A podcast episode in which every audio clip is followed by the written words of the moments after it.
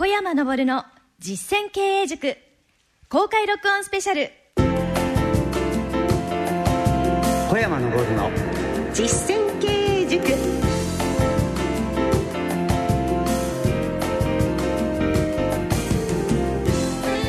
皆さんご機嫌いかがでしょうか？桜井彩子です。この時間は小山昇の実践経営塾。公開録音スペシャルを1時間にわたって東京新宿の明治安田生命ホールからお送りいたします。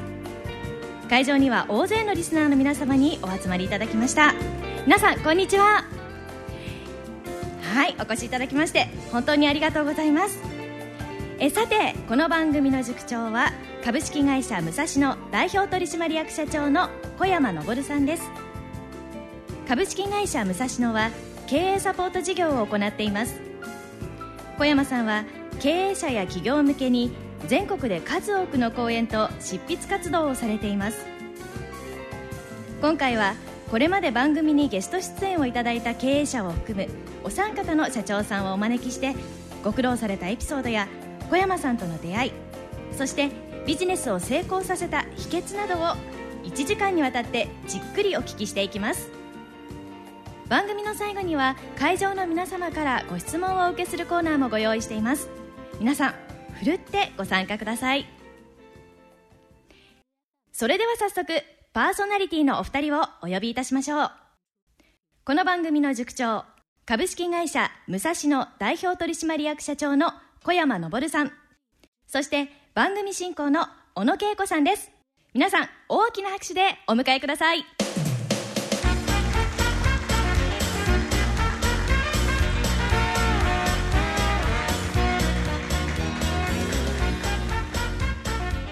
小山さん小野さん今日はよろしくお願いいたします、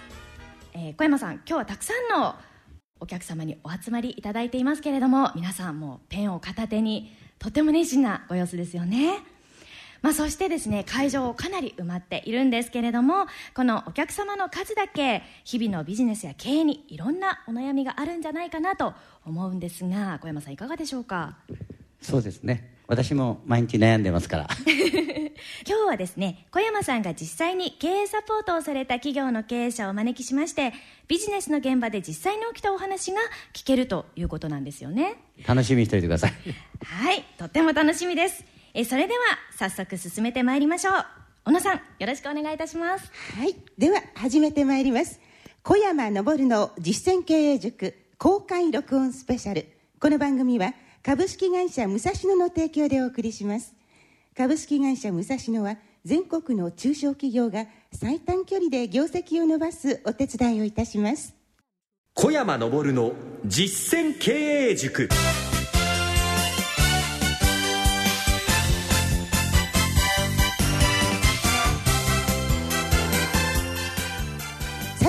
改めまして小山さんよろしくお願いいたします。よろしくお願いします。日頃はスタジオの中でえ小山さんとご一緒に番組をお届けしているんですが今日はちょっと様子がちま違いましていかがですか小山さん？そうですね、はい。いつもまあそのうちになれるでしょう。わかりました。でもあのこのように皆様のお顔を拝見しながら番組を進めていけるのもとても嬉しく思っておりますのでどうぞ最後までよろしくお願いいたします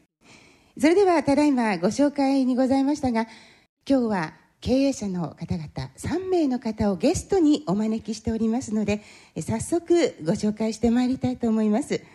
えーご承知の方もたくさんいらっしゃると思いますが株式会社武蔵野は経営をサポートする事業活動もしておりまして、まあ、そういった中で小山さんのサポートを受けて事業成功させている方々3名をお招きしておりますのでたっぷり伺えるのではないかなと思います。小山さんとお送りしております小山昇の実践経営塾は経営者をサポートするお話特に全国の中小企業の経営者の皆様を応援するそのようなお話をお送りしております。それでは公開録音スペシャルのゲストの皆様をご紹介いたします、えーまずはラジオ日経のございます。ため池山王で人気のお店焼き鳥宮川を経営されています。有限会社宮川商店代表取締役の星浩二さんをお招きいたします。どうぞ皆様拍手でお迎えください。よろしくお願いいたします。続きまして福島県のいわき市にありますアドレス株式会社代表取締役高尾昇さんです。高尾さんよろしくお願いいたします。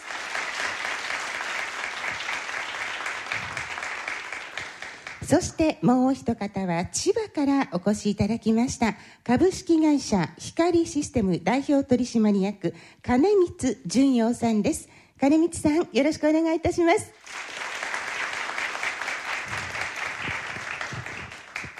はい、皆さんようこそ小山の分の実践刑事来ていただきましてありがとうございます。ありがとうございます、えーまずは、えー宮川商店星浩二さんです。えー皆様こんにちは、えー有限会社宮川商店の星と申します、えー私はですね今あのため池山王で、えー焼き鳥屋を、えーやっております。小山さんとの出会いはですね本屋でですね、まあ、経営の何か勉強したいなと思ってこう歩いてたこう、えー平積みされてたんですね、えーそれで小山さんのその本は確か30分の掃除で会社が、えー儲かるようになるという本だったんですけどもそれを見た瞬間ですねもうこれだと思って立ち読みしてですね、えーもうその立ち読みの途中でもうあれですね電話をかけてましたもう小山さんのところに会社に、えーそれでまあなんとか、えーこれで4年経ってようやくもう1店舗、えー出せる状態にまでなりました。3.11以降ですね大体、えー既存店舗の売上高ですねずっと毎月2桁増で今来ております。で元々のですねもう性格は本当に、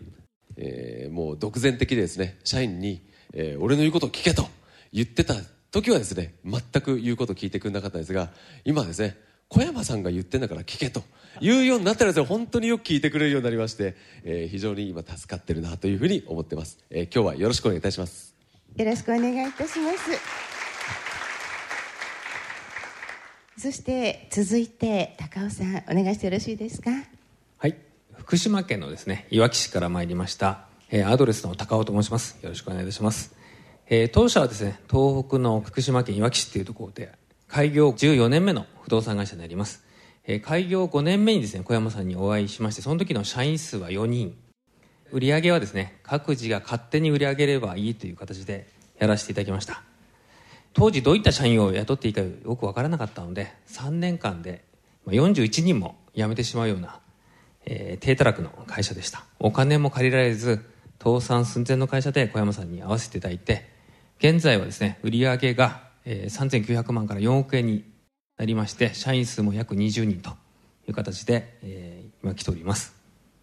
はいありがとうございます。どうぞ今日はよろしくお願いいたします。よろしくお願いしますそして続いては金光さんお願いいたします。え皆さんこんにちは。えはじめまして。えー千葉県から参りました株式会社光システムの代表を務めております金光と申します。え私どもお株式会社光システムは昭和51年に千葉市で創業いたしましたえパチンコホール並びに最近はですねカラオケ店のチェーン店も買収いたしまして千葉市千葉県を中心にアミューズメント施設を運営している会社でございます。私自身は1996年に大学の方を卒業した後4年間ほど、まあ、普通のサラリーマンというかあの全く今の仕事と関係のないところで、まあ、ふらふら遊んであ仕事をしていたんですが父の方からですね家業を継ぐために帰ってこいということで2000年当社の方に入社いたしました、えーで2004年にですね、えー父があの末期がんだということが分かりましてえーそこで急遽慌てて社長になったわけですが、えー2005年、残念ながら父の方が亡くなりまして、えー今に至ってるんですけれども、えー武蔵野さん小山さんとの出会いは、えー2005年の大晦日の日に、えー地元で、まあ、あの父とずっと親交のあった、ある先輩経営者文具店を営んでる方なんですがからご紹介をいただき、いろいろな小山さんのご本ですとか、えー経営サポートパートナーが集まる共同勉強会の様子なんかを見させていただいてですね、まあ、金光君これから異業種で勉強しなきゃダメだよとやる気のある人が東京に来てるんだからそこで勉強しようよということでお誘いいただき、まあ、若干のあのうさんくささを感じながらもですね、えー2006年に経営サポート級の入会させていただきまして、えー現在に至っております。おかげさまで、えーここ3年ほどですね、えーまあじっくりではあるんですけれどもパチンコ業の方1店舗ずつ店を増やさせていただきまた本年頭には、えーカラオケ店のをですね7カ店ほど買収させていただきまして今パチンコカラオケ合わせて15店舗を経営しております、えーこの12月にもう1店舗なんとか開業にこぎつけられそうなところで、えーなんとか頑張っております。以上です。ありがとうございます。えー皆様にまずは、えー自己紹介を兼ねてご挨拶をいただきましたが、もうここのところずーっと不況で、もうどこに行っても厳しい厳しいという話を聞く中、今日お越しのお三方、皆さん素晴らしい業績を上げてらっしゃいますね、小山さん。今んとこ本当に新しいお店をどんどん出されているということで例えば星さんはこの前の21日に四谷に2号店をオープンされたということで、はい。ね、おめでとうございます。ありがとうございます。もうじゃあ今また初々しい気持ちでスタートをされる2店舗目ということですね。はいそうですね。はい、あの星さんは今までこの前も何か違うご職業でいらしたお勤めはい私はあのサラリーマン非常に長くてですね13年ほどサラリーマンやっておりました。そして今のお店を経はい。営するという立場になられたということですね、はい。まあに本当に2店舗目おめでとうございます。そして高尾さんも1月に仙台にまたお店を出されるはいといううことそですね。うちあのいわき市がですねあの一部原発の避難区域にちょっと入ってしまったもんですから、はい。新卒のなかなか社員が入ってくれないということであの仙台にお店を出してはい。人集めしたいなと思って。はいそして金光さんも今ご紹介いただきましたように12月に出店をなさる新しいお店なんかこうお店をこう閉めていくお話聞くことの方が私数が多い気がするんですが素晴らしいですねはい、ありがとうございます。まあ今本当に直前で、えーバタバタしているところではあるんですけれども、今が一番楽しい時かもしれません。あー素晴らしいですね。もう今日は本当にあのお話の内容、これまでのご経験もあれなんですが、なんかエネルギーもいただけそうですね。皆さん、ね本当に本当にどんどん飛躍してらっしゃいます、ね。う頑張ってんで、はい、すごいです。はい。まずはお三方が小山さんと出会われる前はどういった状態だったのか、まあ、会社のことまたご本人のことを含めて少し詳しく伺っていってよろしいでしょうかまず最初は星さんに伺いたいと思いますお願いいたします本当にちょうど4年前ですね、まあ、私ずっとサラリーマンをやっておりましてあの自分のですね、えー実家に戻るという決断しましてで、もともと日本橋の茅場町というところで卸とえでもう一つ焼き鳥屋をやっておったのですが、まあ、あの地区のちょっと開発に、えーかかりまして、えーもう移転をしなきゃいけないということがもう決まっておりましてでため池山王に行くということは決まっておりました。でそこで、えーまあ、卸をやめてもう焼き鳥屋一本で行くというところまで決まっておった時にですね要はもう今まではですねそのずっと60年ほどやっていた看板とかお客様がいた上でですね、えー僕が指揮を取っておったんですが、えー一からですね、えーため池さんの方でやると今までのお客さんはいませんし、えー知名度もゼロ。なんとか焼き鳥を焼くですねノウハウだけはあるという状態で本当にどうしたらいいのかなとでそれと同時にまた一からですね新しくゼロから作れるチャンスだとも思ったんですがよくよく考えてみるとじゃあそもそもその会社をどうしたいとかですねそもそも社長業って何だってことがよく分かってなかったなと思いまして本当にですねどうしたらいいんだろうっていうですねもう暗中模索っていうそういう状態にいましたねその頃は。いかがですか？その頃の星さん覚えてらっしゃいますか？そうですね。いろいろですね、星さん、質問をくださるんですよね。えそれがやっぱり今日あるんですか？ら、わからないときは、えこれはどうしたらいいですか、ああしたらいい、まあ、素直にね、実行したのが、それが今日あると思います。なるほど。星さん質問なさる時小山さん最初怖くありませんでした？まあぶっきらぼうなんですよ。公演の時はにっこりなんですけどねしあの本当にですね非常にぶっきらぼうにねあこれやっとけ。一言だけですね。でもまあそれやっとけっつうのからやっとこうかなと思いまして。で素直にうん一つずつ本当にあの言われたことをやってったっていう積み重ねでした。そうでした。そう、一つずつね、いろんなことをですね、こう自分で考えてやると、大体うまくいかないね。お店なんですが、お客さん入らなかったんで、営業やれということですね。なるほど。そういった指示をどんどんはい。出されて、それをね、えー一つずつクリアして、はい。今日があってね、はい。もう本当に今はお客さんが満タンでそれでは続きまして小山さんと出会う前の様子を高尾さんにお伺いしたいんですが。不動産会社といってもですねあの4人で社員4人の会社でした。売上は当時ですね小山さんに出会った時は3900万。で社員が入っては辞め入って辞め、まあ、先着順で入っていただくんですがどんどん辞めていくということで3年間で41人まで辞めたままで数えてるんですけどそれ以上ちょっとあんまり今数えてません、でその後ですねどういうふうに教えていいかのかわからないという状況の中で、えー暗中模索の中であの当時突っ走ってたなと。で銀行からですね当時は300万のお金も借りられないような会社だったのを覚えてます。もう本当にね、えー今のね姿があるとは思わないんですけども。はい。もう小山さんの懐に飛び込まれたっていう感じでしょうか。よくね、えー私が飲みに行くとですね、はい。えー私のおごりで高尾さんの支払いで最初の小山さんどんな印象でいらっしゃいました？いやあの小山さんに最初出会った時いろいろ質問していろいろ答えてくれるんですけどその通りにやるのがどうしても嫌でやっぱり自分のオリジナルでやりたかったんですけど結局うまくいかなくてですね、はい。徐々に小山さんの言う通りに真似するようになったら悔しいんですけどうまくいったもんですから今はちょっと素直に聞くようになりました。なるほど、ね、本当あの地域がいわき市はあの東日本大震災でも本当に大きな被害に遭った地域でもありますのでいろんな苦労されたと思いますがその時も小山さんにこうアドバイスなど受けられましたよね。そうですね、はい。あのいわき市はあの現実的には現場はちょっと違うんですけども原発の風評被害でですねタンクローリーとか全部入ってこなくて食品も帰ってこなくて街全体がゴーストタウンのような形になったんですねで小山さんにその時に11時間かけて相談に行ってあの車乗り継いでですね、で行った中でちょっと小山さんからアドバイスを受けたのはまず第一に社員の安全確保ということでフランチャイズにお願いをしてですね、えーと社員の約半数若手を中心に11人を沖縄とかですね熊本に出向させていただきました、で合わせて双葉郡の商工会議所さんをですね自社ビルに入れていただいてそこを仕事のきっかけにしろという指示でその通りさせていただきました。小山さんはその時の高尾さん。いつも高尾さんあの、社員が言うこといかない時でですね。お前武蔵野の小山に行って聞いてこいってこうあなるほど。えー言ってたのが今度は幹部がですねで社長行って聞いてこいって言うんですね、なるほど、え幹部逆やられたんですよ。本の子で言うと。そうだったんですか。そうなんです。今回もう悩んでどうしようかなってもう小山さんに聞いてきてくださいって言われなるほど。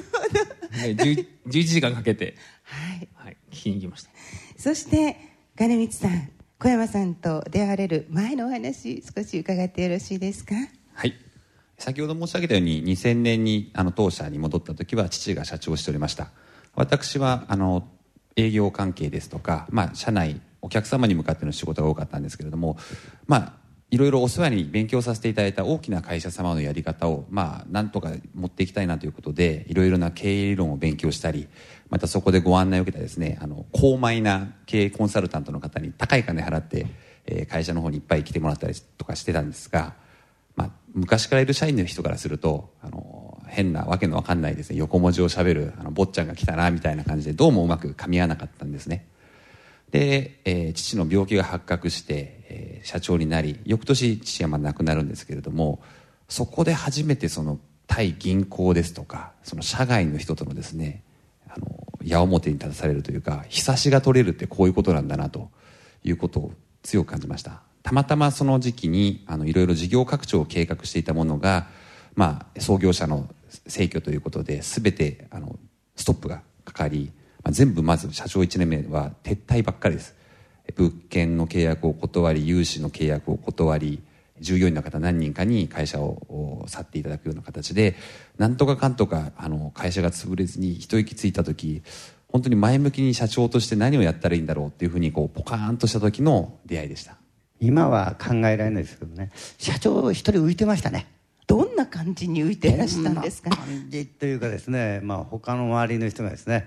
えー好きにやればいいんじゃないの？って俺たちは協力しないだってそういう会社今では考えられませんよ。そうですか。そうだったんですか？あの武蔵野さんに入る時に条件つけられまして、はい。言っていいですけど社長一人で言ってくださいと。またかというのがあの大概の反応でしてはいなるほどね。わそこから今の状態になられた過程をぜひこの後聞かせてください。興味津々でございます、まあ、小山さんと出会われた前のお話、えーいろいろと伺ってまいりましたがではその後出会ってから何が変わったか星さんまずここが変わったぞというところを教えてください。そうですね。あの先ほども申し上げた通りですね、えーじゃあ社長って仕事なんだっていうことですね。よくねあの本とかやるとビジョンとか理念とかなんか作るとか書いてこうなんかもやーっとして合ってるような合ってないようなよくわかんないこと書いたんですが本当小山さんと出会った時本当これ痺れたなと思うのが社長の仕事は決定だと言われたんですね。唯一挙げるとすれば決定だと。それでこう悩まなくなったというかまずこれをやろうと。そして社員たちも私の仕事は決定なんだから決定してくれと。いうこう役割分担が明確になったっていうのがもうまず良かったなというふうに思います。ぱり決定ですか小山さん。そうですね。決定してではどういうふうに具体的にやるかということがわからないわけですね、はい。社員の人は。そこであの赤坂とですねここがね近いんで、えー社員の人とかパートの人を連れてええ。我が社に見に来たと。あれはですねやはり、えー社長が社員の人パートの人とアルバイトの人と同じ目線で見るんでやっぱり価値観を共有できた。これがやっぱり、えー今日の宮川を変えた原動力だと僕は思いますね。はい。あの小山さんはむ株式会社武蔵野そのものをお仕事中の中を見せてくださるんですよね。現地見学会というのをなさっていましてまあそちらそのように現場を見に行かれたということです。ねその時社員の方いかがでした？一つはやっぱ憧れっていうかこうなりたいっていうこう憧れの気持ちが芽生えたっていうふうにし思いますね。なるほど、じゃあそうすると今度は社長よろしくという方向ですね。そうですね。はい、だから拒絶反応はなかったです。ああなるほどね、私も一度あの伺ってもう本当に皆様が気持ちよくしてらっしゃるっていうの第一印象でしたので、はい。そういった現場をご覧になって小山さんその時のこと覚えてらっしゃいますか？えーですから来てあとこう一緒にねあの星さんが社員の人とどうにしていこうかっていうね共有をしてたということがね非常に良かったんじゃないかなとそういうふうに思いますね。結局そのマネジメントとか言葉とか本では知識はあってもじゃあ具体的に何なんだと、それはこういうことだっていうのがやっぱりわからないのでそれが目の前にある意味展示場としてあるわけです。具体的に言えばこれだと。それが良くてでもう言葉は持ってないですけどこうなりたいというだけですね、なるほど。社員にだからもちろんこうダメなとこもありますからそうするとこう安心するんですよね人間って、こう良いとこだけ見せられると嘘。で悪いところだとさっきおっしゃってたようなあ一番ですねあれなのはまあ本社のボロだってことね。ああそうですね。あれは安心だよね。あれはみんなうちの宮川の勝ってるぞって。まあ綺麗さで言ったらうちの方が見た目はそれは新しいんでピカピカなんですけど、で中入ってみるとまさかあんななってるとは。中小企業で汚いって舐めていくと本当に IT 化とかもすごいんですよ、ええ全然そのいわゆるなんですかね上場企業なんか全然ある意味目じゃないぐらい本当にあれですねあらゆる環境が整っててでも元はっていうのは知ってるわけですよ本読んでるから。元は普通のボロボロの中小企業。だなれるんだなっていう。